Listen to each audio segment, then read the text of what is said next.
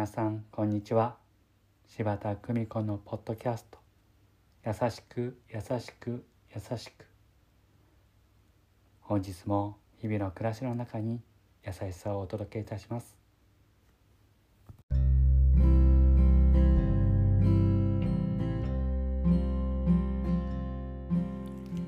見取り師柴田久美子でございます。若い方からご相談をいただきました。コロナでここ数年県外の墓参りに行けない。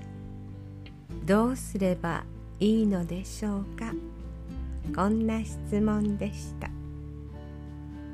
私たちは10代遡ると母方に1024人。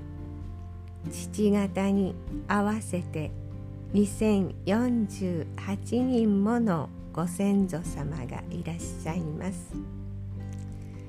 この方々に思いを馳せる。近所のお寺に行って手を合わせてください。そうお願いしました。お正月は神社に詣。でお盆はお寺にお参りする。皆さんが優しく優しく優しくあるために。どうぞ皆様素敵な時間を。お過ごしくださいませ。